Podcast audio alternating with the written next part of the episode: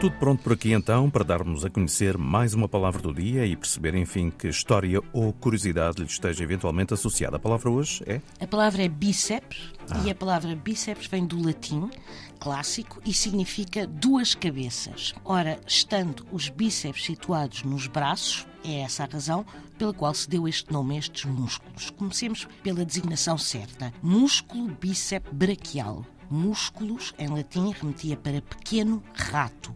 E escolheu-se a designação porque, aparentemente, o bíceps flexionado assemelha-se à parte de trás de um ratinho. E daí bíceps braquial remete para braço de duas cabeças, e isto porque o músculo bíceps tem efetivamente duas cabeças, a cabeça curta e a cabeça longa. E assim se compreende a escolha deste nome. Palavra do Dia tem edição de Mafalda Lopes da Costa.